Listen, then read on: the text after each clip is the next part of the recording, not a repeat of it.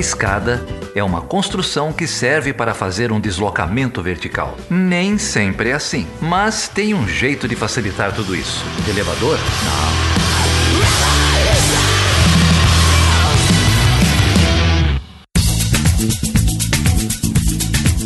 Seja bem-vindo e seja bem-vinda a mais uma edição do Chutando a Escada. O meu nome é Felipe Mendonça. E eu sou Geraldo Zaran. E aí, Geraldo, como que você tá, meu amigo? Tamo indo, né, cara? Mais um mês, fim de janeiro. Quando a gente menos esperar, o governo Bolsonaro acabou. É o que todos nós esperamos, né? Não, não fosse a pandemia, ele já estaria, acho que, na rua. E não para de acontecer escândalo, né? A galera é de um nível absurdo. Agora, qual que foi o último aí? Além da dessa guerra tosca pelas vacinas, você tem agora escândalo do leite condensado e mais um monte de loucura que não para, né? E parece que esquentou também a discussão do impeachment. Enfim, o governo Bolsonaro é uma tragédia em todos os níveis. Já queria falar isso já de início, ainda mais um programa como o de hoje. Eu acho que é muito diversionismo, viu? É, é muito diversionismo. A gente está numa situação em que quem tem poder é cúmplice e a esquerda está completamente desarticulada, né? Não tem uma, uma liderança, uma alternativa, você não vê movimento sindicalista, movimento universitário, você não vê ninguém pondo gente na rua. Tem também, sabe que tem uma peça que falta, se a gente for pensar, por exemplo, comparar com o impeachment da Dilma, que é justamente um vice-articulador, né? No caso do Bolsonaro. É, mas é isso, não é só, não é só o vice, né? É porque a esquerda está completamente articulada. Você tem a, a, a, direita e a direita fascista, né? Uhum. É, e a, a, direita fascista está no poder, e a, e a, a direita, ou que alguns chamam de centro-direita, não quer essa bucha, né? Uhum, é, uhum. Como o Temer queria, como o PMDB queria, ninguém quer derrubar esse cara, ninguém quer assumir essa bucha, né?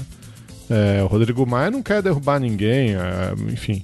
O, o Baleia Rossi também não vai querer derrubar ninguém. Acho que essa eleição da Câmara é, é para saber se a gente está é, fudido ou desesperado, né? É, porque, assim, os dois cenários são ruins, um é pior que o outro, mas... É, são todos cúmplices, né? Então fica aí o, o desabafo.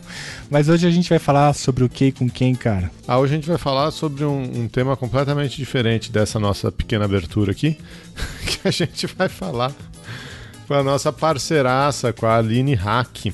A Aline é jurista, mestrando em Direito, trabalha com ativismo, com direitos humanos, com feminismo, mas, sobretudo, a Aline é host do Olhares Podcast, um podcast feminista, é, um podcast, como eles dizem lá, para abrir a sua mente, abrir a sua visão, que já tem quatro anos, é, uhum. ou está completando quatro anos agora é, em março, e veio conversar com a gente sobre comunicação não violenta. Isso é meio dolorido nessa conjuntura, hein? Falar de comunicação. Aliás, você ouviu aí a, o famoso teu cu?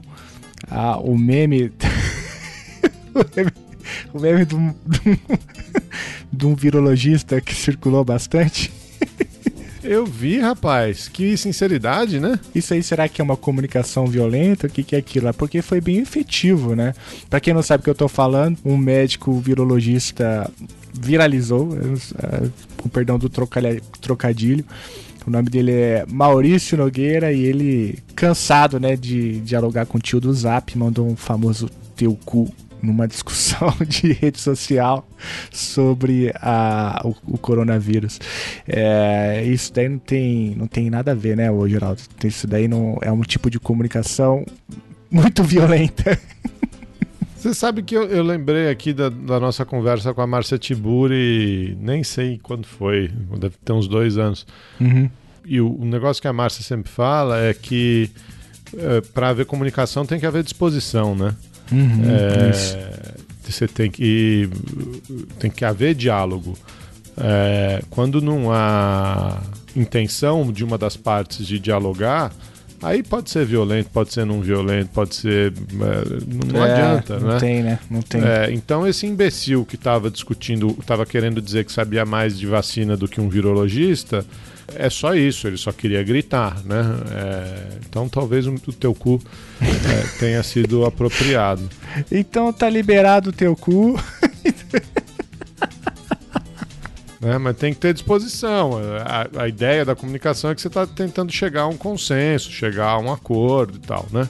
É Quando não tem acordo ou, ou, não tem boa intenção, não, não perca o seu tempo, né? É isso aí. Então fica meu abraço pro doutor Maurício Lacerda Nogueira, que tirou, acho que da garganta, um grito de boa parte é, da população brasileira que vê, né, pasma tudo isso que está acontecendo. Mas a gente fala bastante, agora falando sério, né, do, do, do das redes sociais, como elas são precárias muitas vezes para estabelecer isso que você está falando aí, né, desse, dessa disposição ao diálogo e assim por diante. É um papo bem interessante. Teve sessão de terapia do Chutando a Escada.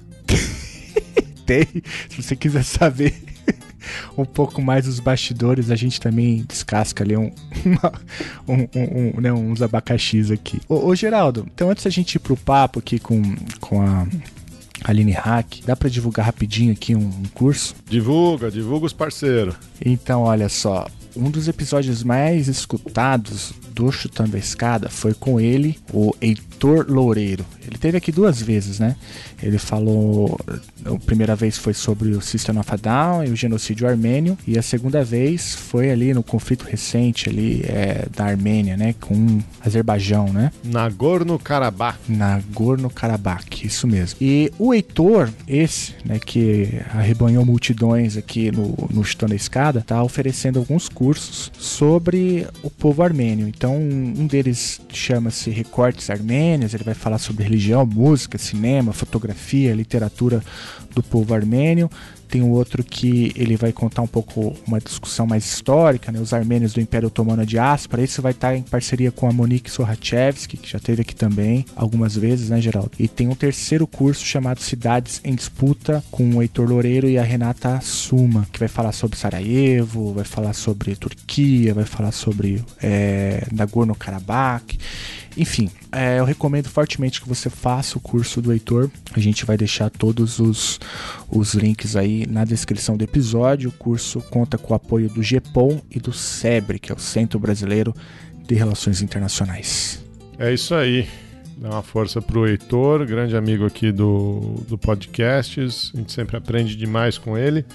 Aprenda você também. É isso aí, Geraldo. Então vamos aí pro papo com a Aline Hack sobre comunicação não violenta? Vamos lá.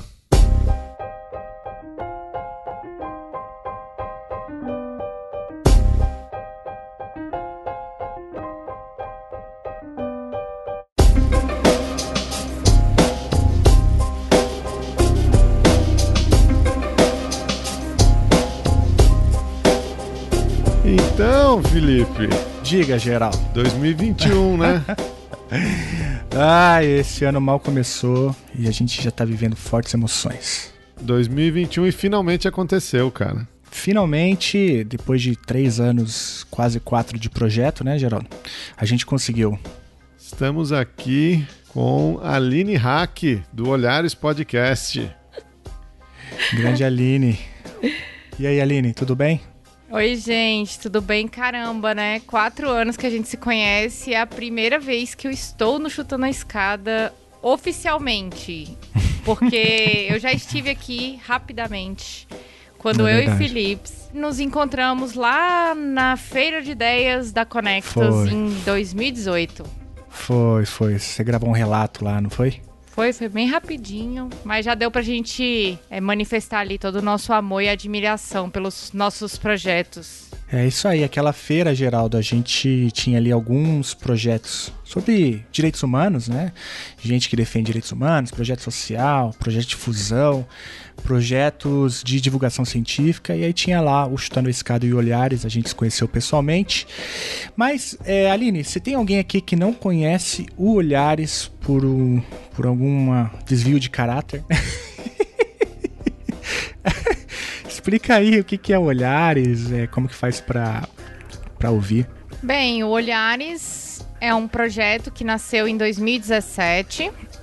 Na verdade, ele nasceu em 2016, mas teve o primeiro episódio lançado em 2017. É um projeto que fala sobre feminismo, fala sobre movimentos sociais de mulheres, valoriza os espaços de fala e de escuta e convida os ouvintes e as ouvintes para construírem um novo olhar a partir dessas narrativas de mulheres, né? A gente tem um longo, vamos dizer, um longo cardápio de episódios aí sobre os mais diversos temas dentro da, das lutas das mulheres, mas ainda assim, Felipe e Geraldo, parece que quanto mais a gente mexe aqui nesse formigueiro, né? Mais sai formiguinha e mais lutas e mais intersecções de gênero a gente vai encontrando dentro do, dos movimentos das mulheres. É impressionante. Você falou que ele nasceu em 16 e foi ao ar em 17, é isso? É, porque eu sou uma pessoa do planejamento, né? Eu sou uma pessoa dos projetos. Quando o primeiro episódio foi ao ar? Foi exatamente no dia 8 de março de 2017. Olha, vocês são dois meses mais velhos custando a escada, tá vendo? É, exatamente, dois meses mais velhos. A diferença, com a diferença de que a gente é do não planejamento. Isso. Não. Eu diria que, além da, dessa diferença, que eu não sabia que ela existia, para mim a maior diferença é a ousadia de vocês de lançarem episódios semanais, né? Ah, não, aí não é ousadia, aí é, é, é estupidez. Quando a gente percebeu que era ousadia, já era tarde demais. É, nessas horas o planejamento é. realmente faz diferença. É. E... Mas a gente está brincando aqui. Você trabalha com temporadas, não é isso? Bem, hoje com temporadas, porque atualmente sou mestranda em direitos humanos. E hoje minhas temporadas são planejadas de acordo com as minhas temporadas acadêmicas, né? Então eu tenho semestre acadêmico, é, faço a temporada nas minhas férias, gravo tudo, já sei as pessoas que, que vão participar durante o semestre, já, já faço tudo de forma condensada, né? Para eu poder também é, estudar aí, me dedicar aos estudos que estão intimamente ligados ao Olhares e à pesquisa de mulheres, de mulheres podcasters, de feminismo. Muito bom. Então a gente recomenda fortemente olhar esse podcast. Entra lá, a gente vai deixar aí os links todos, tem muita coisa lá. Mulheres e saúde pública, mulheres curdas, né? Discussão sobre interseccionalidade, feminismo decolonial, é, enfim, feminismo no feminismo acadêmico, né? Machismo na academia, mulheres em situação de rua, enfim, o que não falta é tema. E hoje, Geraldo, a gente chamou a Aline aqui para falar sobre o que, cara? Então, né, Aline? A Aline é a pessoa que acredita no sonho, né, Felipe? Qual sonho de padaria? que, que, porque nessa conjuntura eu só conheço esse tipo de sonho.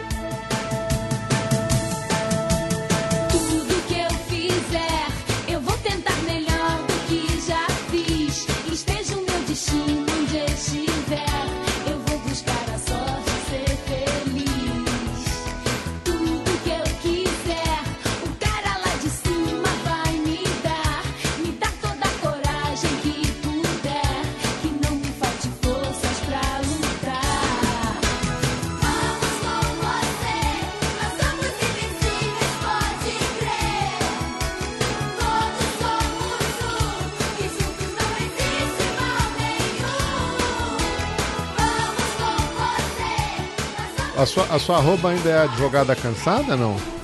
É, a minha arroba ainda é advogada cansada. Advogada cansada. A Aline é advogada, é, trabalhava muito, começou a fazer o podcast, arrumou mais trabalho e aí resolveu fazer mestrado, resolveu viver de, de academia, de divulgação, de ativismo, do podcast, da produtora a gente tem acompanhado isso na, na sua trajetória, né, Aline?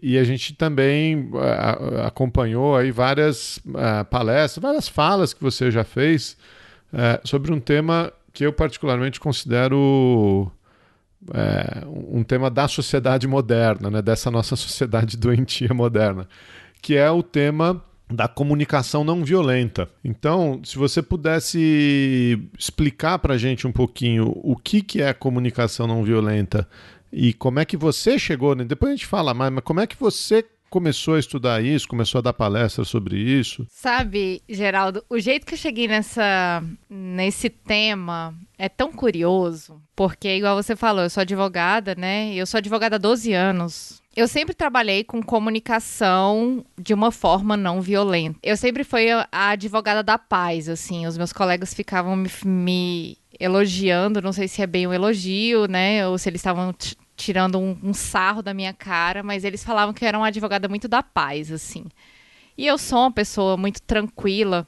Mas esse tema surgiu na minha primeira palestra que, que eu fui convidada a fazer depois que eu atendi judicialmente uma pessoa, resolvi o problema dela e já tinha olhares há, há um ano. E a pessoa acompanhava o meu trabalho e falou: Aline, você podia dar uma palestra pra gente sobre comunicação não violenta. E aí eu fiquei, tá, eu não sei se eu sei falar sobre disso, sobre.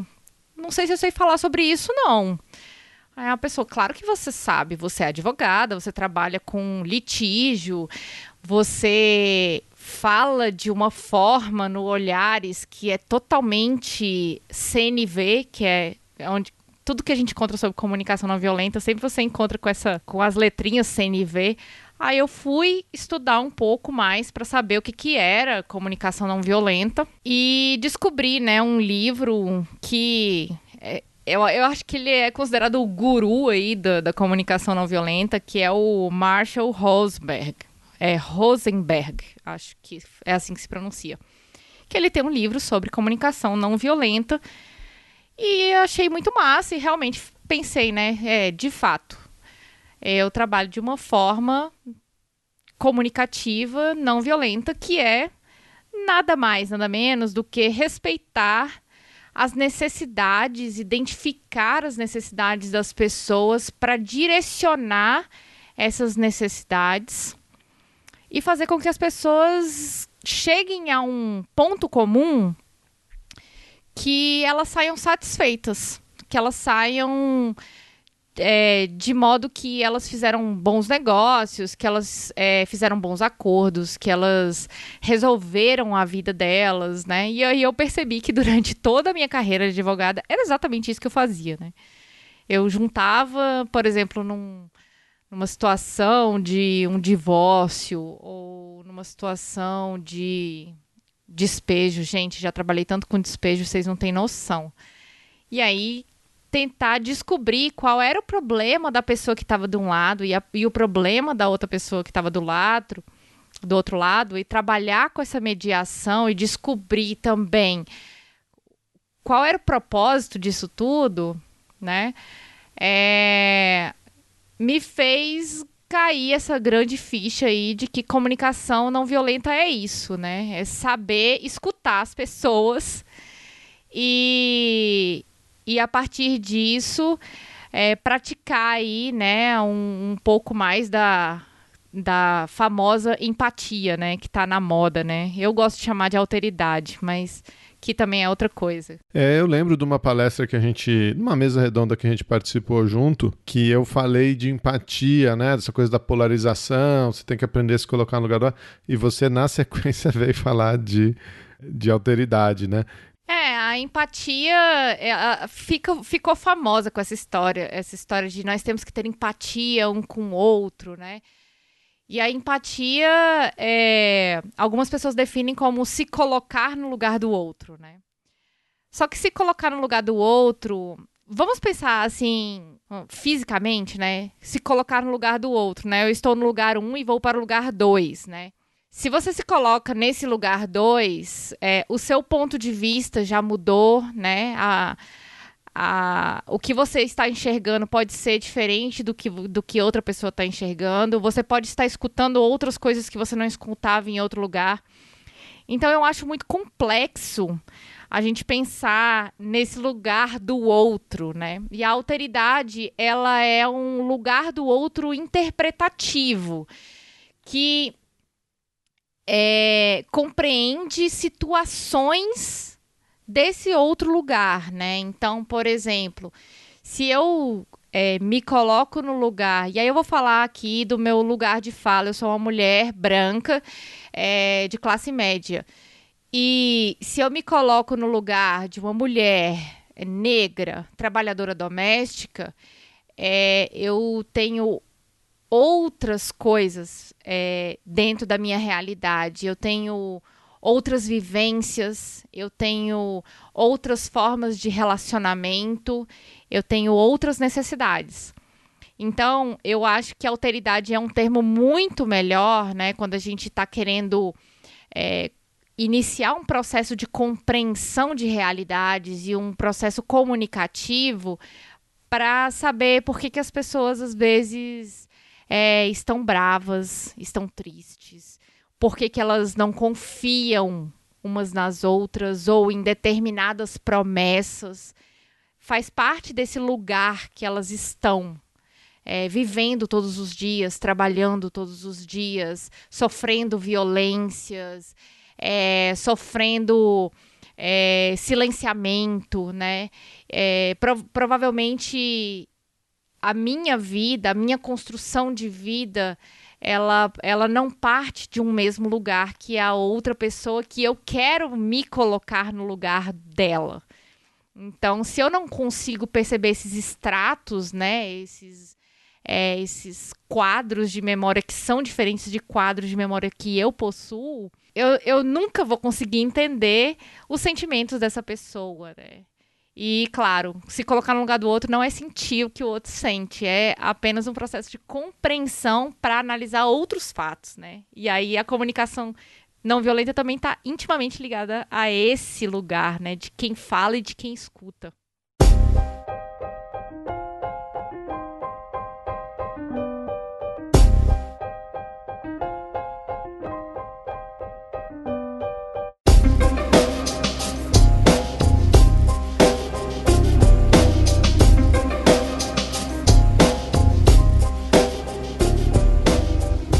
É, não, muito interessante, né, a proposta que você faz é, de alteridade ao invés de empatia, até porque eu acho que há um certo grau de romantização em torno do conceito de empatia, ainda mais nessa conjuntura e porque a gente está vivendo num momento, né, onde a civilização, vou colocar assim em termos bem amplos, vive sendo atacada por bárbaros, né, por pessoas, enfim, completamente rudimentares do ponto de vista da relação com, com o diferente, né. A gente está falando, por exemplo, de grupos neofascistas, de grupos é, de extrema direita, grupos racistas e tal. E aí, quando essa discussão de empatia começa a aparecer nessa conjuntura, eu acho que eu não sou o único, talvez algum ouvinte se identifique comigo, dá um certo arrepio, assim, né? Porque essa essa romantização da empatia em,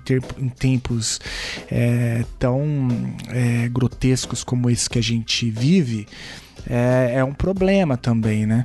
Nossa, eu acho prejudicial demais, né? Porque parece papo de coach, né? Uhum. não tem, sabe? Ah, você tem que se colocar no lugar do outro e não fazer essas essas interpretações, eu acho muito vazio, sabe? E essa romantização é isso, né? Ela ela se esquece de que antes da gente se colocar no lugar do outro, e pra gente se colocar no lugar do outro, também a gente tem que analisar o nosso próprio lugar. Que é esse lugar que você falou, né, Felipe? É um lugar que às vezes é um lugar de privilégio, às vezes é um lugar é, é, hegemônico, né? É um lugar que, que não tem como você se encontrar no lugar do outro ou da outra, né? Fazer uma interpretação disso é, é historicamente, né? E aí eu digo historicamente tanto na construção histórica social, mas também na sua própria história. Às vezes, historicamente, é impossível. Não tem como, sabe? Não, não tem como você se colocar nesse lugar. É, o que o Felipe quis dizer é que a gente está aqui falando de comunicação não violenta, mas o podcast que constrói pontes é outro. Aqui ninguém constrói ponte com fascista, ninguém tá, constrói ponte. É, tá, li, tá liberado, é, tá liberado continuar, enfim, xingando fascista. Tá bom. É, e se chegar às vias de fato também tá liberado. Mas. Tá então, então sigamos. Mas vamos, vamos seguir, né? Porque é, é, claro que esse é um. É, esse exemplo que o, que o, que o Felipe trouxe é, é, a, é a distorção do argumento, né? É, é, você tentar ser razoável com o irrazoável, né? É, e não é disso que. Certamente não é isso que eu, que eu defendo, ou não, acho que não é isso que ninguém aqui é, defende. Agora, é, tirando esses é, bárbaros, né? Que eu acho que o, o, termo aí foi muito feliz, né? A gente está, a civilização está sendo atacada pela barbárie. Mas tirando esses é, bárbaros, você mencionou, Aline, é, litígios, né, até da sua prática como advogada, é, negociação, conciliação familiar, enfim, é, vários tipos de litígio. Enfim, a gente, se a gente está falando de comunicação não violenta, é porque existe a comunicação violenta, né? Até quando a gente não percebe que ela está sendo violenta, né? É, então eu queria é, pedir para você dar é, exemplos aí dessas situações, de coisas que você encontrou é, ao longo desses anos, né? O, o, o que, que é a comunicação violenta para a qual a gente precisa de uma alternativa se a gente quer um pouco mais de, de cooperação, de conciliação? É interessante a gente fazer essa análise da, coopera da, da cooperação, né? É, antes da gente gravar, eu estava pensando em alguns exemplos, né, que a gente poderia dar aqui. Eu, eu sei, eu escuto o Chutando a Escada, sei que é, vocês trabalham muito as, a questão das relações internacionais, né, e a gente fala muito de acordos, né, acordos, acordos, e como é que é um acordo, né? Um acordo, ele, ele é um processo de comunicação, né. É, dentro da minha experiência, como advogada, e aí eu vou colocar aqui mais um lugar, né? Mas vou situar mais um lugar. Durante todos esses anos como advogada, eu trabalhei é, na área civil, que para quem não é do direito, é, é uma área que trabalha com relações contratuais, é uma área que trabalha com família, é uma área que trabalha com perdas e ganhos com empresas, mas também trabalha com relações familiares, com morte né, com famílias, né, com filhos. Então, durante todos esses anos eu trabalhei nesta área e também trabalho na área de assistência à mulher, né, especificamente nas, nas relações de envolvendo nas relações envolvendo violência doméstica que muitas vezes estão coladas nas relações familiares, tá? Então, só para dar um exemplo aqui de relações violentas e comunicações violentas dentro desse espaço que eu falo, ou seja, não posso falar de relações penais, por exemplo, ou de relações tributárias, que são outras áreas do, é, do direito, né? Só para exemplificar, assim, muito grosseiramente. Dentro das relações é, que existem entre as pessoas, né? essencialmente dentro do direito, muita coisa não é resolvida ou vai para o litígio por causa da falta de comunicação, né? ou até mesmo da comunicação violenta. É, dentro das relações entre as pessoas de contratos, de. Eu trabalhei muito com a área é, imobiliária, são. É, são uma falta de respeito, assim, que é imensa, né? E, e você não consegue identificar também quem está sendo mais desrespeitoso nessas relações contratuais, né? Se, se é quem não paga ou quem é que está que está cobrando, né? Às vezes está cobrando de uma forma exagerada, de uma forma para além de, desses contratos, né? Então eu já vi situações é, do proprietário ir lá e e no despejo de uma pessoa, né, que não estava pagando aluguel há muito tempo, é, fazer questão de, de acompanhar a polícia e de jogar as coisas da pessoa lá fora e, e tudo mais. É, observem assim que essa comunicação ela não é falada, né? Ela pode ser uma comunicação gestual, ela pode ser uma comunicação de atos, porque tudo é comunicação, tudo envolve comunicação. Nas relações familiares, a, a, comunicação violenta ela, ela se apresenta é, de formas explícitas e de formas implícitas, né? A gente às vezes não tem essa consciência de que o silêncio é, ele pode ser uma comunicação violenta. Né? O silêncio, é, a forma de silenciar as pessoas, é, ou até mesmo esse processo de de não se deixar falar, de impedir né, que a pessoa se manifeste, pode ser considerada uma comunicação violenta.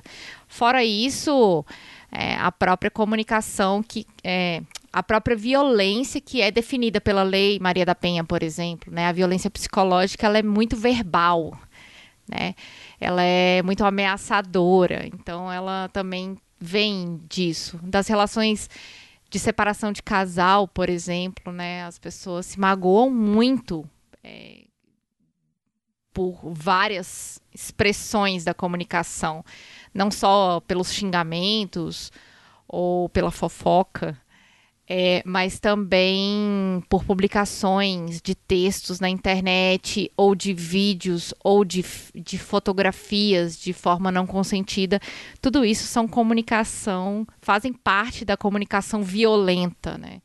Porque gera uma, gera uma dor psicológica, ela gera uma paralisação, ela gera é, sentimentos que a violência é, acarreta, né?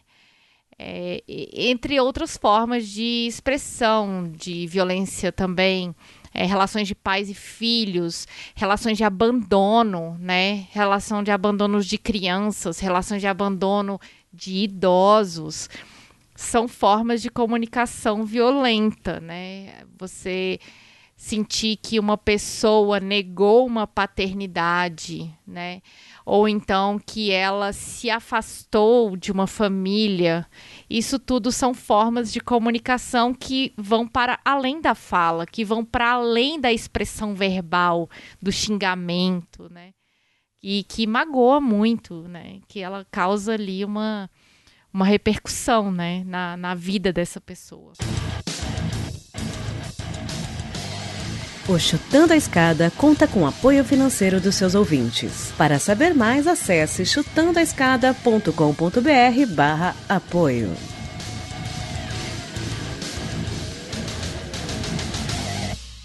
Ô, Aline, é, você fez um panorama bem interessante, né, de como a comunicação é, ultrapassa e muito a, a, a fala, né? Você tem várias outras formas de se comunicar violentamente para além do diálogo, para além da fala. Eu, eu, queria te perguntar uma coisa, assim, qual, qual que é a razão disso? É, uma da, um dos exemplos que você deu, por exemplo, tem a ver com redes sociais, né? Que as redes sociais elas podem é, se enquadrar em muito, né, em muitos casos de litígio, como uma como um tipo de comunicação violenta, né?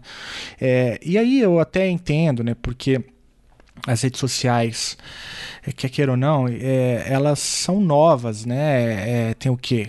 10 anos, de pouco mais, 15, no máximo 20. Ah, eu considerando... coloco uns 20 anos aí. É, o 20 anos, mas não tinha a dimensão que tem hoje, né? 20 anos a gente tá falando de Orkut, alguma coisa assim, mas nem smartphone tinha é, é. É, amplamente né, assim, na sociedade brasileira.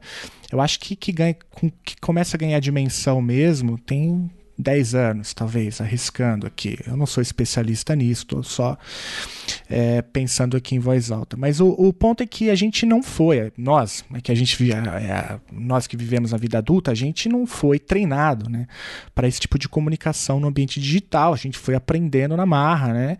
É, e, e agora essa nova geração já é nativa, né?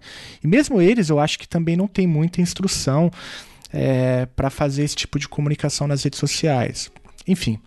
Então, é, essa dimensão a gente percebe né, que é, um, é uma, algo novo, é um ambiente novo, cujo qual a gente não teve nenhum treinamento, e isso pode ajudar a entender um pouco comunicações violentas que acontecem nesse ambiente. Mas o, o esse é só um exemplo para te perguntar assim, quais são as causas desse problema? É, você percebe que isso é, mais, é um problema que, que se manifesta mais entre homens, por conta, talvez, sei lá, da criação machista presente na sociedade brasileira, onde homens não devem se expressar, não devem verbalizar seus sentimentos, ou isso é uma coisa que não tem nada a ver com isso, tem uma outra causa. É, como, como a gente pode é, explicar assim a raiz do problema? Olha, Felipe, eu acho que quando a gente trabalha uma questão de gênero, é, eu acho que o uso da força e a expressão da raiva, ela consegue se conectar muito com a questão de gênero mas é, de uma forma exteriorizada. De uma forma interiorizada, é, a comunicação não violenta atinge as pessoas independente de gênero, sabe? É, o que acarreta, eu acho que tudo isso, as pessoas elas não sabem identificar sentimentos. É interessante a gente pensar, né, que comunicação está intimamente ligada a sentimento uma das bases teóricas da comunicação não violenta, inclusive a psicologia, a psicologia humanista, né? Tem um psicólogo humanista que é o Carl Rogers, que a minha mãe intimamente chama de o psicólogo do coração, que é um psicólogo que trabalha na, na sua projeção no outro, sabe? Olha aí a empatia de novo, a alteridade, né? A gente não sabe expressar os nossos sentimentos de tal modo de que a gente às vezes acha que uma pessoa está reagindo de tal forma ou está se comportando de tal forma que na verdade é um espelho de nós mesmos. Eu não sei se vocês já já ouviram esse tipo de situação ou esse tipo de, de comentário, mas muitas pessoas que nós criticamos ou que nós não gostamos, essas pessoas guardam características que nós não gostamos em nós mesmos, por exemplo. E isso porque a gente não consegue identificar em nós, a gente consegue identificar nas outras pessoas. Então tem a ver com essa sensibilidade, com esse sentimento. Um, um outro ponto que eu acho muito interessante e aí vem a forma como nós fomos criados, né? Você falou de uma nova geração, né? E a nossa geração, eu vou dizer qual é a geração que eu estou, é a geração anos 80. Eu considero que é uma geração muito cagada. Porque é uma geração. Esse é o termo técnico, não? É, esse é o termo técnico que eu vou usar Preciso. aqui. É, é uma geração muito cagada. Por quê? Porque é uma geração tão indefinida nos sentimentos e tão egoísta, a geração 80, 90, é, porque é uma geração com menos filhos, é uma geração com mais acesso, é uma geração que teve o uso da tecnologia dentro da do seu processo de crescimento, e isso coloca essas pessoas em processos mais privados e individualistas, né? E quando a gente se coloca nesse lugar privado e individualista, a gente guarda os nossos sentimentos para nós mesmos. E é interessante eu usar aqui, e eu estou usando muito é, é, o, o, masculino plural, não por uma prática, mas aqui eu vou, eu estou falando essencialmente dos homens também, na sua maioria.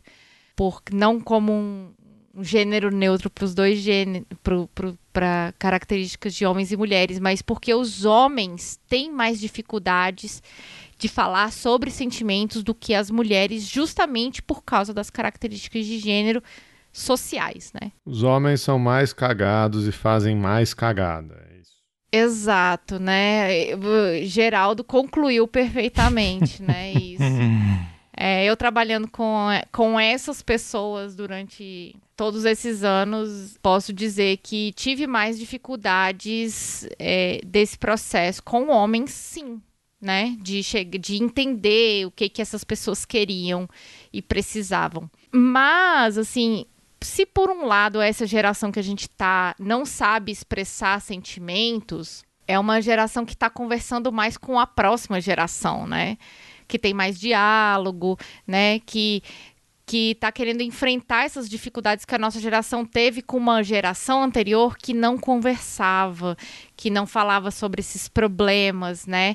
Então talvez sejam caminhos naturais que essa geração que é a nossa se colocou como proteção, né? E aí eu tava vendo esses dias a minha irmã, a minha irmã trabalha com crianças. E eu cheguei na casa dela e ela ela tinha um mapa de emoções. E aí eu falei: "Nossa, que interessante isso aqui, esse mapa de emoções". Aí ela falou: "É muito bom, porque a gente a, a gente entende melhor a criança que a gente está trabalhando. Por que, que ela quebra tudo? Por que, que ela não come? Por que, que ela é, se tranca? Por que, que ela tá doente?"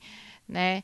Aí ela falou: esse mapa de emoções me ajuda muito. E eu pensei, eu não sabia nomear as minhas emoções aos 30 anos quando eu fui fazer uma terapia. Muitas vezes eu, o que eu achava raiva era tristeza, o que eu achava que era felicidade era só euforia. E nós temos aí uma lista de, sei lá, 50 sentimentos e a gente coloca tudo como apenas quatro, né? Que é medo, tristeza, felicidade é, e raiva. Tipo isso, né? Quase os divertidamente lá. Mas os sentimentos são muitos, né? Então, quando você pega todas essas situações e consegue direcionar e canalizar esses sentimentos, a gente consegue perceber, né? Isso. Que a gente precisa saber nomear os nossos sentimentos para saber chegar nas necessidades, porque é isso que a comunicação não violenta fala. Ela fala muito sobre isso, sobre as necessidades, de entender as necessidades. É, quem tem filhos, né, é, provavelmente aprende isso já no primeiro ano, né? que é a criança chora, a comunicação dela é o choro, né? Mas com o tempo que você é pai ou mãe, você já sabe identificar que esse choro é cocô. Esse choro é fome. Esse choro é manha. Mas é tudo choro. Né? Se a gente falar, não, a criança está chorando, eu não sou mãe, eu vou falar, essa, essa criança está chorando. Ela está triste, porque ela está chorando. Porque na minha vida adulta, quando eu choro, ou é de felicidade ou é de tristeza. E não, aí a mãe ou o pai sabe ali que essa criança está com algum dos, sei lá, na tabela de problemas que uma criança pode ter, tá com algum daqueles ali apenas pela nota vocal que ela tá saindo, né? Então, é, vem muito desse processo de interpretação. É, não, essa coisa do da criança, eu tenho dois aqui. Inclusive tem um livro, o livro dos sentimentos que eu recomendo muito, né, que a, a gente ensina para criança que tipo o que está acontecendo né dentro dela e aí às vezes é libertador assim para ela saber o que que ela está sentindo que aquilo é normal e tal hoje a gente tem mais acesso a, tem mais recursos né hoje mas sei lá antigamente a gente não não tinha essa consciência sobre os próprios sentimentos. Enfim, essa coisa do choro também é bem verdade, né? É, mas eu não vou seguir nesse caminho, porque eu sou o único pai aqui, né? Então eu ficaria horas. Mas é verdade, o choro são vários tipos né, de choro. E a, a convivência permite que a, gente, que a gente identifique né, o que, que aquilo significa. Só estou agradecido que não virou um, um podcast escatológico, né? Sobre qual, qual choro é cocô, qual choro é.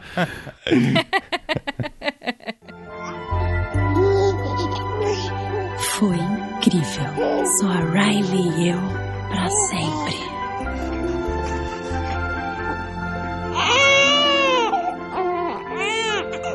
Quer dizer, por 33 segundos. Sou a tristeza. Oh, que bom! Eu. Eu sou a alegria. Oi? Pode tirar a mãozinha, muito obrigada. E esse foi só o começo. Depois a sala de comando virou uma feira. Muito bem, legal, tá tudo tranquilo, muito bom. Não, vira, vira, não, cuidado! Esse é o medo. Ele manda bem no quesito segurança. Calma, calma. Ah, passou. Beleza. Você disse que a base de tudo, então, é, é o sentimento, né? E uma incapacidade, né? Eu acho que meio generalizada de lidar com alguns sentimentos que a gente percebe. Eu acho que também a gente percebe muitos adultos, né, que também não conseguem lidar com os próprios sentimentos. Enfim, então achei bem interessante a tua fala sobre isso, né? A gente entender, tô quase aqui falando, né, para as pessoas, né, busquem terapia, caso você não consiga entender os seus sentimentos. Eu acho que a vida adulta às vezes exige isso, né? Buscar conhecimento, buscar ajuda, né? E porque é, às vezes é isso, você tem surtos, tem surtos de raiva, de ansiedade e tal, e não consegue entender. Acho que é falta de conhecimento sobre os próprios sentimentos. Mas enfim. Mas você falou de sentimentos, você também falou de comunicação, né, Aline? E aí eu, eu fico me perguntando assim, não sei se tem uma resposta para isso, né? O quanto dessa violência dessa agressividade na comunicação é um acordo ou é tolerável ou quanto desse silêncio, porque a violência ela vem em tudo, né? Você estava falando do silêncio, você estava falando de coisas não verbais também, né? De gestos, de, de, de, colocações. Eu e o Felipe, a gente tem um, uma, uma dinâmica. É, uhum, quero muita, ouvir, vai, prossiga. Muitas prossiga. vezes o Felipe me manda uma mensagem no WhatsApp e eu não respondo.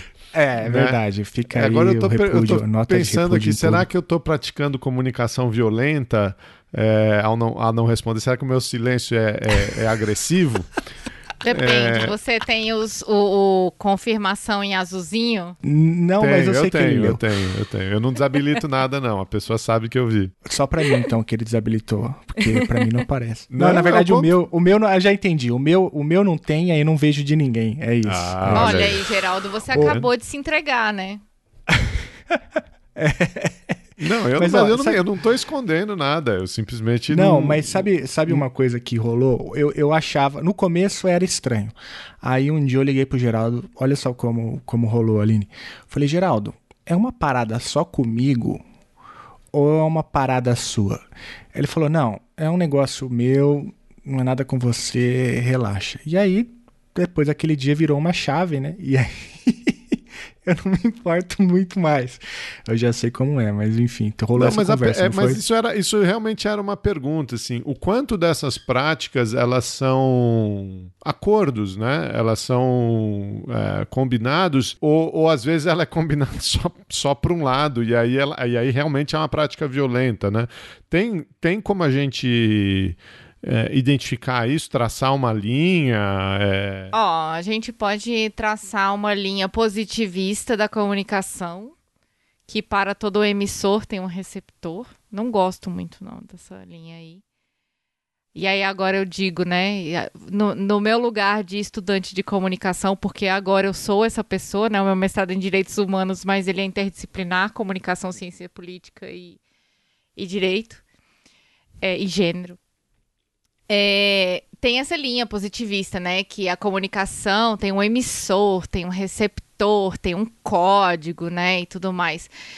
Mas eu acho que a comunicação, ela, ela é muito fluida, sabe? Ela. E eu, eu arriscaria dizer que comunicação gera comunicação, assim, sabe? Então, é, do mesmo jeito que eu falo que um grito gera um silêncio, eu, eu é uma comunicação de fala, de fala, né, uma comunicação de voz, gera uma comunicação de não voz. Né? É, pensando aqui é, pelo exemplo de vocês, que é um exemplo bem interessante e que dá para a gente até aplicar ele dentro da comunicação não violenta, do que, do que se conhece essencialmente dentro da metodologia da comunicação não violenta, porque sim, existe um estudo da comunicação não violenta é, e existe é, uma série de critérios, né, para identificar se é ou não é violento e tudo mais. Mas vamos lá. É, Felipe observou que Geraldo, quando mandava, quando ele mandava mensagem, Geraldo é, não aparecia como lido. Isso é uma isso é um componente da comunicação não violenta, né? A observação, né? É, a gente entra nesse processo participativo da comunicação primeiro pela observação. A gente descobre que a nossa mãe não está falando com a gente porque a gente fez alguma coisa que incomodou ela, ou a gente observa que um filho está com medo de falar alguma coisa porque ele está com medo da sua reação. A gente percebe que a sua turma que você está dando aula É, tá todo mundo meio é, meio atônito no dia da prova, porque tá todo mundo com medo de tirar uma nota baixa. Você percebe na própria comunicação corporal de um chefe de Estado ou de um grupo político como ele está. Então, esse é um processo, né? É, é um dos processos, é um dos elementos da comunicação não violenta. O outro é o sentimento, né? Felipe se sentiu triste que Geraldo não aparecia lá azulzinho sem ele mesmo não ter observado que tinha desabilitado este recurso, né? Mas ele sentiu algo e foi lá e falou: Geraldo, e aí? O é, que que tá pegando? É comigo, cara? Não, e tal. É, é porque eu sou seu brother e você acha que você pode cagar na minha cabeça, né? E aí, Geraldo diz: Olha, cara, eu não vejo necessidade, que é o terceiro elemento da comunicação não, vejo necessidade de estar tá te respondendo o tempo todo. Eu achei que você me mandava, eu respondia, e a gente não precisava ficar alimentando uma conversa. É, e a partir disso, o Felipe fez um pedido para o Geraldo, dizendo: pô, cara, quando for assim, então, me sinaliza com beleza, me sinaliza com. Então a gente continua depois. Então a gente tem esse caminho comunicativo que eu acho muito mais interessante, que é esse caminho da observação, é o caminho do sentimento, das necessidades e ali do acordo, que é o pedido, né? E saber pedir também é muito importante. Agora falando nesse nesse processo dos acordos, né? Quando, quando eu tô num, numa situação que eu falo algo e você não responde rola um acordo, a partir do momento que isso se torna permissivo ou contínuo, o acordo está feito. Né? Então, a partir do momento que um chefe de Estado começa a meter pau no outro no meio do, do, do Twitter, e aí aquilo ali vira uma rixa, você acaba tornando isso corriqueiro e comum a partir do momento que um novamente fala alguma coisa e o outro fala mal. Então ali já se estabeleceu um acordo que não foi um acordo, mas ali já se pactuou uma inimizade a, partir de um sentimento. Então depende muito do que é acordo, né? Juridicamente um acordo ele é uma coisa homologada, né? Uma homologada por um juiz, ou homologada por uma assinatura, ou homologada por... Hum, mas pode ser também ali aquele... A gente usa muito, né, o termo de acordo de cavalheiros, né? Que é, ah, isso aqui é um acordo de cavalheiros. Eu não falo disso e você também não fala, né? Então, que tipo de comunicação é essa, né? Eu acho que a comunicação ela é muito ampla, ela, enfim, permite muitas interpretações. Quero deixar claro que eu, eu tenho tentado responder, tá? É, eu tô aqui mediando, né? Essa... E que eu, e então, não, Geraldo, como você ideia, se sente, Não tinha né? ideia dessa história do, do, do, tique azul, porque eu, eu, eu nunca mexi nessa configuração. Para mim sempre aparece azul. Isso aí eu fui, acabei de ser informado ao, ao vivo.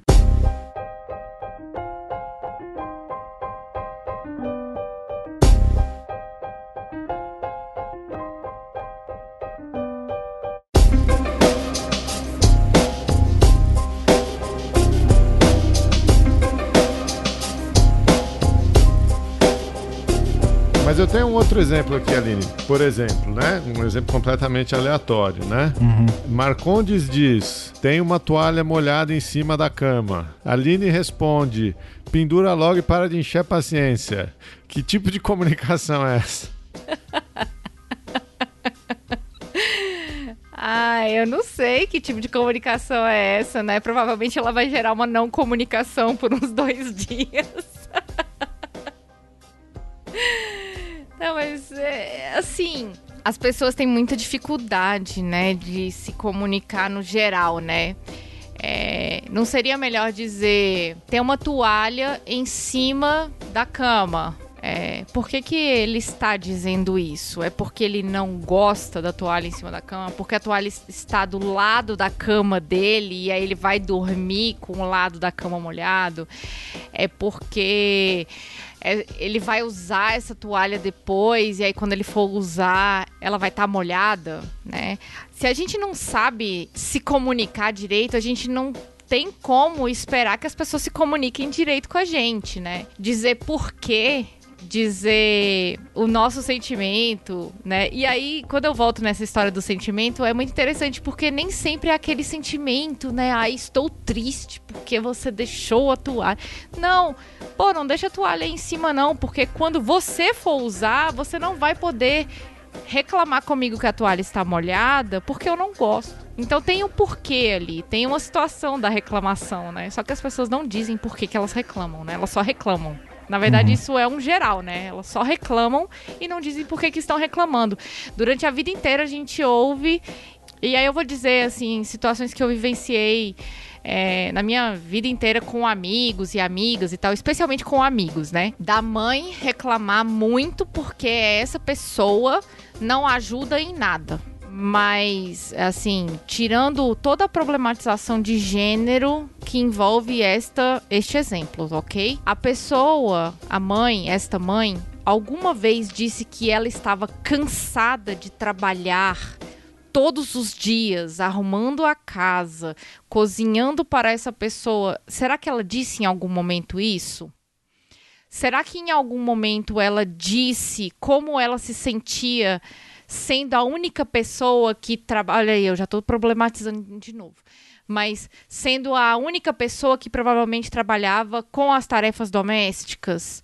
E aí o que, que nós vemos? Lá na frente, essa pessoa, essa mulher doente, mentalmente doente, né? É, ou então com é, resultados, né, dessa vida, pelo fato dela ser mulher, pelo fato dela ser mãe e tal. E aí o filho chega lá na frente e se dá conta de que, caraca, minha mãe trabalhava muito, a minha mãe trabalhava o dia inteiro, a minha mãe nunca estava descansando, nem nas férias a minha mãe parava.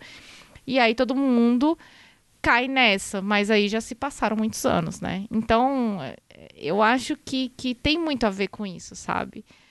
É, a brincadeira da toalha é uma situação, né? Mas é uma situação também que a gente consegue ver é, nessas relações, né? Que a gente vive dentro das nossas próprias casas, né? Pais que ficam velhos e que a gente não tem diálogo nenhum, porque esse diálogo nunca existiu quando nós éramos mais jovens. Né? A gente nunca teve esse espaço de diálogo, né? De nomear as nossas necessidades, né?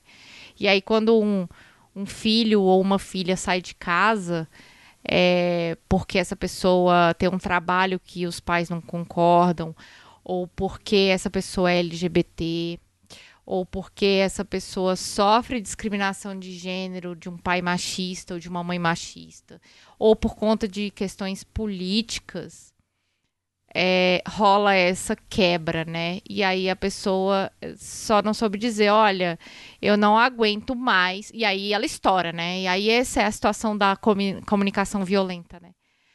A pessoa estoura porque fala, vocês nunca me escutaram, vocês nunca perceberam a comunicação, às vezes, corporal, a, um sentimento que estava ali, porque nunca se estabeleceu esse diálogo. É, é, é, muito interessante, assim, fazer essa análise projetando aí é, situações que pessoas que provavelmente você conhece, né? Alguém aqui que está escutando esse episódio conhece, que já relatou nesse sentido. Ai, parei de falar com a minha família porque minha família apoia o Bolsonaro e eu cansei. Mas por que que tu cansou? Por que que a tua família apoia o Bolsonaro, né? Às vezes a pessoa tem uma vida extremamente privilegiada, é, é, filho de um empresário que nunca utilizou o sistema único de saúde, que sempre teve plano de saúde e acha que o Estado. É, o Estado mínimo é a solução, porque dentro da vida dele, essa é a perspectiva que ele tem, que é péssima, inclusive. Gostaria de colocar aqui a minha opinião, mas acontece. Acontece. E aí as pessoas não percebem as necessidades das outras pessoas, elas só percebem as próprias necessidades. Ô Aline, é, você fez aí um, um panorama bem interessante sobre alteridade, depois sobre os sentimentos e agora sobre a, né, a, a, natureza, a real natureza do, dos problemas de comunicação, né? É, e aí a gente passou ali, falamos, brincamos aqui com o Geraldo, com a toalha na cama, e chegamos agora nessa discussão sobre o bolsonarismo, enfim. é, conflitos em família, que foi uma coisa que eu acho que todos e todas os ouvintes aqui vivenciaram, né? Eu queria aproveitar então esse gancho, já que a gente fez esse panorama, né, é, para perguntar é, se a, a, então essa a, a, a, CNV, né, como você nos ensinou, ou seja, comunicação não violenta trabalha com esse tipo de cenário, né? Há um há um, um, uma técnica, enfim, um passo a passo, um tipo de treinamento, alguma coisa que a CNV é, fomenta, difunde para que a gente não é, persista nesse tipo de comunicação ineficiente, né? É como é, é essa que a gente está aqui chamando de comunicação violenta? Olha, é, a CNV tem várias técnicas, né, de mediação de conflitos. Existem várias técnicas de, de comunicação não violenta utilizadas por pessoas que trabalham com, com pessoas, geralmente, né? Advogados, psicólogos, coaches, é, pessoal que trabalha em fórum, na mediação, né, de conflitos no fórum, pessoal que trabalha com acordos internacionais.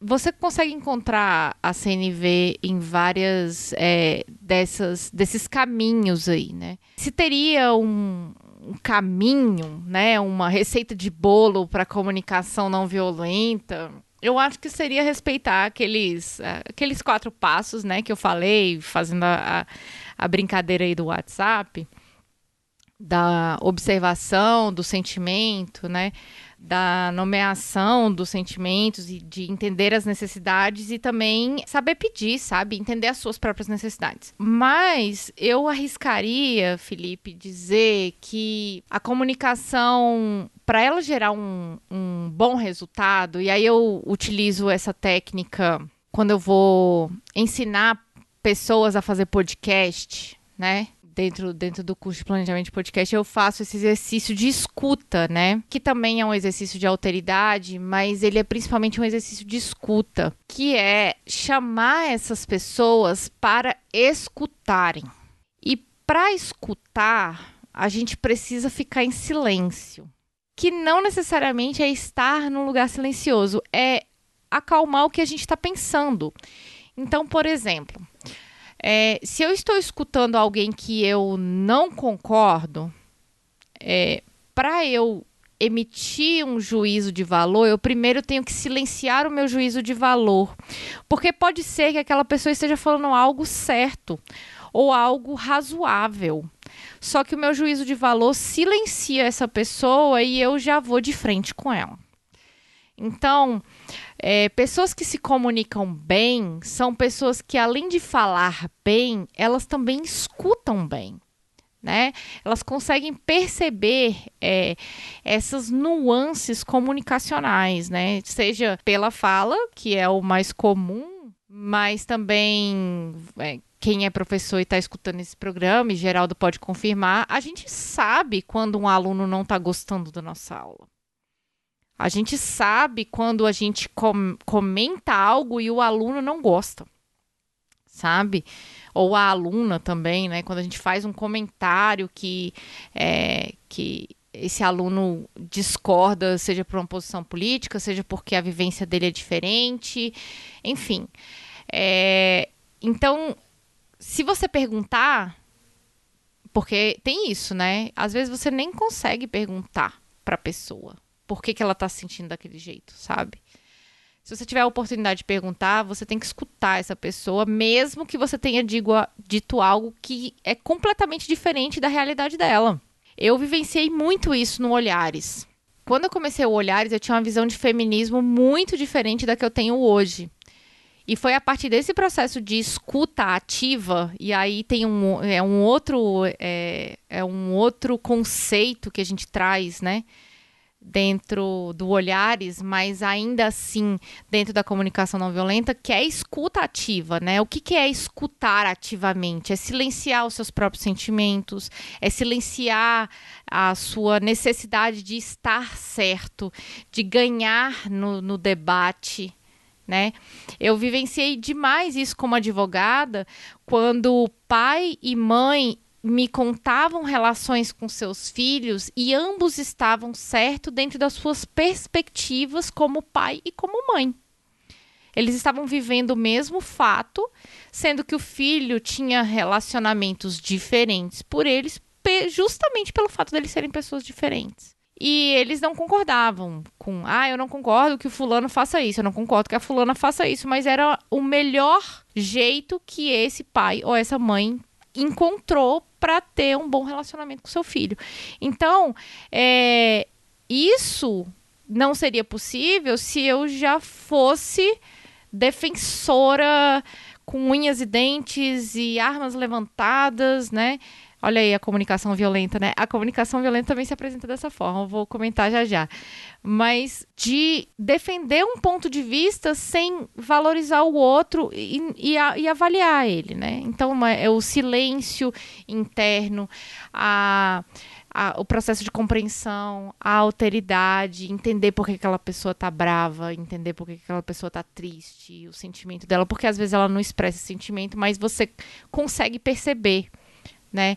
E as mulheres no Olhares elas foram trazendo isso para mim, né? Por que, que elas se sentiam tão incomodadas por situações que eu não conseguia perceber como uma mulher branca, privilegiada?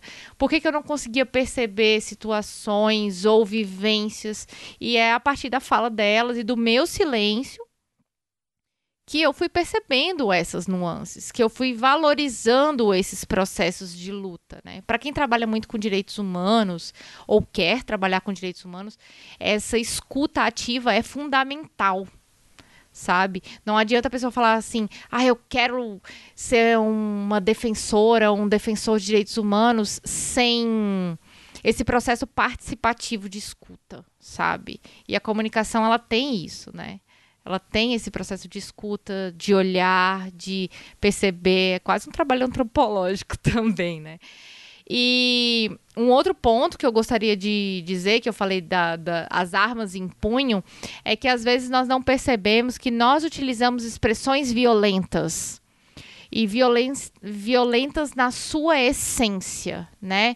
Então, é, expressões que nós mantemos como algo corriqueiro e presente sem pensar que lá atrás ela foi criada de uma forma racista, de uma forma LGBTfóbica, de uma forma com preconceito de classe, uma forma capacitista, né? É, ela é uma forma violenta de se expressar, né? Ah, eu tô. É, ah, eu, eu nem vou falar algumas expressões aqui, mas enfim, é, é um convite que eu faço para quem está escutando esse episódio de perceber e fazer essa análise dentro das suas próprias é, narrativas, dentro dos seus próprios comentários, né? Expressões populares que são muito vulgares e racistas e LGBTfóbicas e capacitistas, por exemplo. Falar que as coisas são engraçadas quando elas não geram humor, né? Pelo, pelo simples hábito, né? Então a gente vai é, falando com as armas em punho. Esses dias eu tava comentando, ai, é, pode vir que eu já tô com a bala na agulha. Poxa, o que, que é a bala na agulha, né? É, um, é uma bala num revólver, na agulha ali é o ponto que bate, né? E isso é violento. Ah, isso é, vai ser como se estourasse, né? É, então a gente vai olhando dentro daquilo que a gente vai expressando ao longo da nossa vida e vai percebendo essas pequenas fagulhas violentas que vão mantendo muitas opressões que muita gente hoje luta para combater, né? É, é, bem interessante esse, esse resgate linguístico, histórico dessas expressões violentas, né? Para ressignificá-las, né, para buscar outras expressões que podem substituí-las. Ah, eu fiquei pensando que eu também aprendi um monte sobre feminismo fazendo, chutando a escada. Enfim, e essa coisa que o Felipe falou um pouco no começo, né, das redes sociais, assim, é, WhatsApp e, e Telegram é um, é um prato cheio para maus entendimentos, né, para falhas de, de comunicação, porque você tem o texto, mas você não tem o contexto, né? Nem a entonação, né? Que é importante. Nossa, o WhatsApp sem entonação, né? É, acho que é, é, acho que 90% das brigas de casais que eu participei como mediadora, é, a palavra WhatsApp foi mencionada. É, eu acho que o WhatsApp. Um dia isso vai ficar claro. O Geraldo já, já sabe aqui que eu tenho feito essa campanha, né? Eu acho que o WhatsApp é responsável por grande parte dos problemas e dos conflitos, é, quer seja na, é, entre amigos ou no trabalho. Eu, eu, sou, eu acho que o WhatsApp é um grande retrocesso na comunicação, né? É, tanto que eu sou um pouco radical em relação ao WhatsApp. É, no trabalho, hoje mesmo eu estava falando, alguém escreveu lá no Twitter: Ah, será que é chato sair do grupo do trabalho? Eu o quê? Não, se você está fora do horário de trabalho e não é pago para isso, saia, né? Porque o WhatsApp ele estende a jornada, é, mistura o pessoal com o profissional, né? O tempo inteiro. É, e com uma comunicação muito pobre. É, então, é estresse puro. Acho que o WhatsApp é um retrocesso civilizatório. Fica aí o meu chute na escada aí.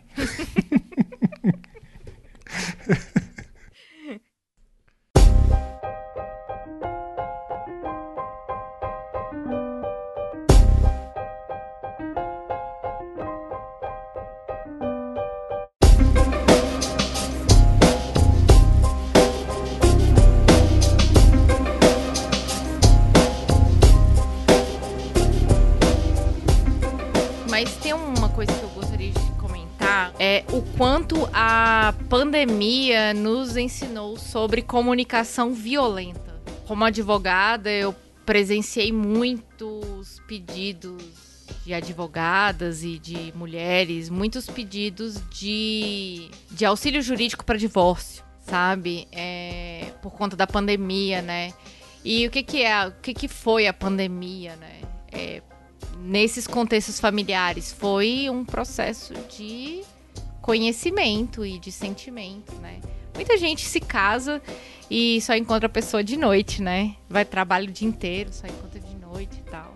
As pessoas tiveram, foram obrigadas a conviver umas com as outras, né? E isso ensinou muito é, a gente, né, como ser humano, esse processo e essa necessidade de se comunicar dentro de uma casa nesse período de pandemia, onde as pessoas estão dentro de casa, né? Falar de necessidades e falar de sentimentos, né? E saber pedir as coisas, né? Como a brincadeira da toalha, mas a, a toalha é só um exemplo dentre tantos pedidos que são feitos ao longo do dia, né? Desde um pedido para sair do banheiro, desenrolar, parar de mexer no celular na mesa. Quero assistir a televisão, quero assistir outro programa. Por favor, faz silêncio que eu estou estudando. É, tantas é, coisas que a gente vai falando ao longo do dia e quantas, quantos silêncios são feitos também. Fora isso, essa situação, né, do que o Felipe falou do trabalho, né, da forma de se comunicar no trabalho e da necessidade das comunicações em grupo então a pandemia acabou nos levando a outras formas de nos comunicar e também de sermos agredidos e agredidas pela comunicação excessiva, né?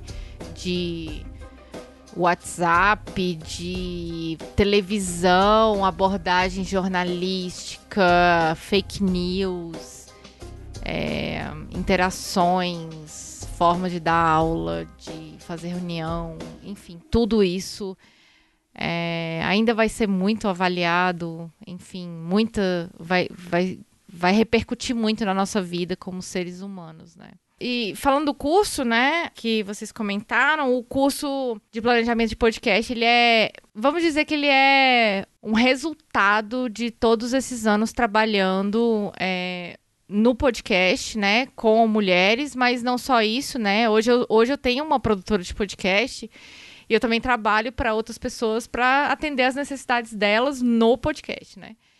E eu tenho esse curso junto com o Marcondes e a gente explica para as pessoas como é que é o processo de planejamento de um podcast, né, para que elas possam ajustar essa produção do podcast dentro da rotina delas, dentro da, da rotina profissional, de estudo, de pesquisa.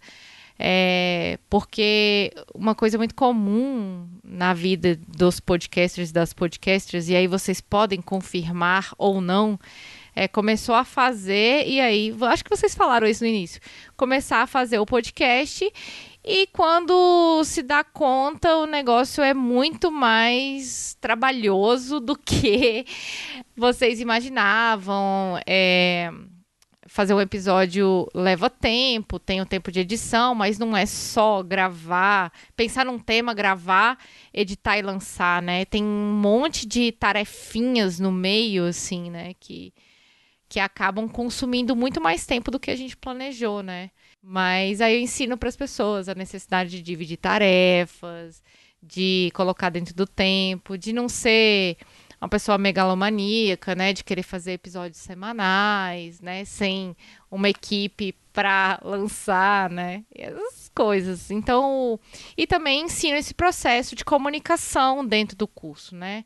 O curso é todo trabalhado dentro da comunicação afetiva e ativa, né, para sermos bons e boas podcasters, nós temos que ser bons e boas ouvintes, né? Não, não dá pra gente querer falar sobre tudo se a gente não escuta sobre tudo ou se a gente não escuta atentamente sobre aquilo que a gente quer falar, né? Então eu trago um pouquinho disso no curso desse processo comunicativo, desse agir comunicativo que o podcast proporciona dentro da necessidade de cada produtor e produtora de podcast. Legal, e com isso a gente anuncia que o Chutando a Escada vai passar a ser quinzenal agora em 2020. Quiçá não, mensal.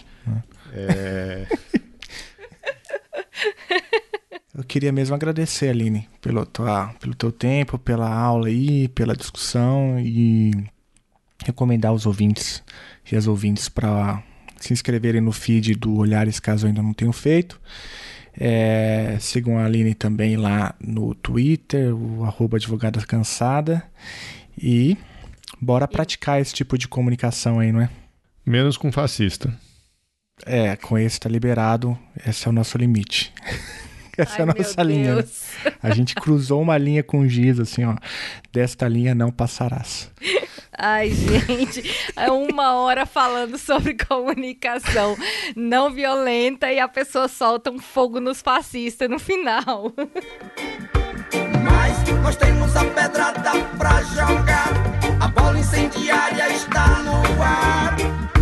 Fogo nos fascistas,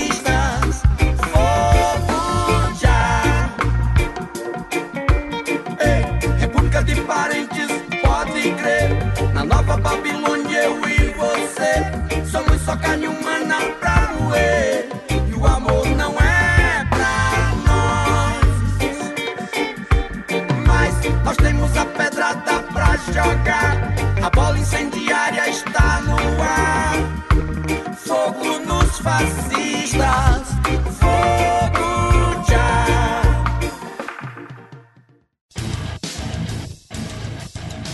Você acabou de ouvir mais um episódio do Chutando a Escada. Para apoiar, acesse chutandoescada.com.br barra apoio.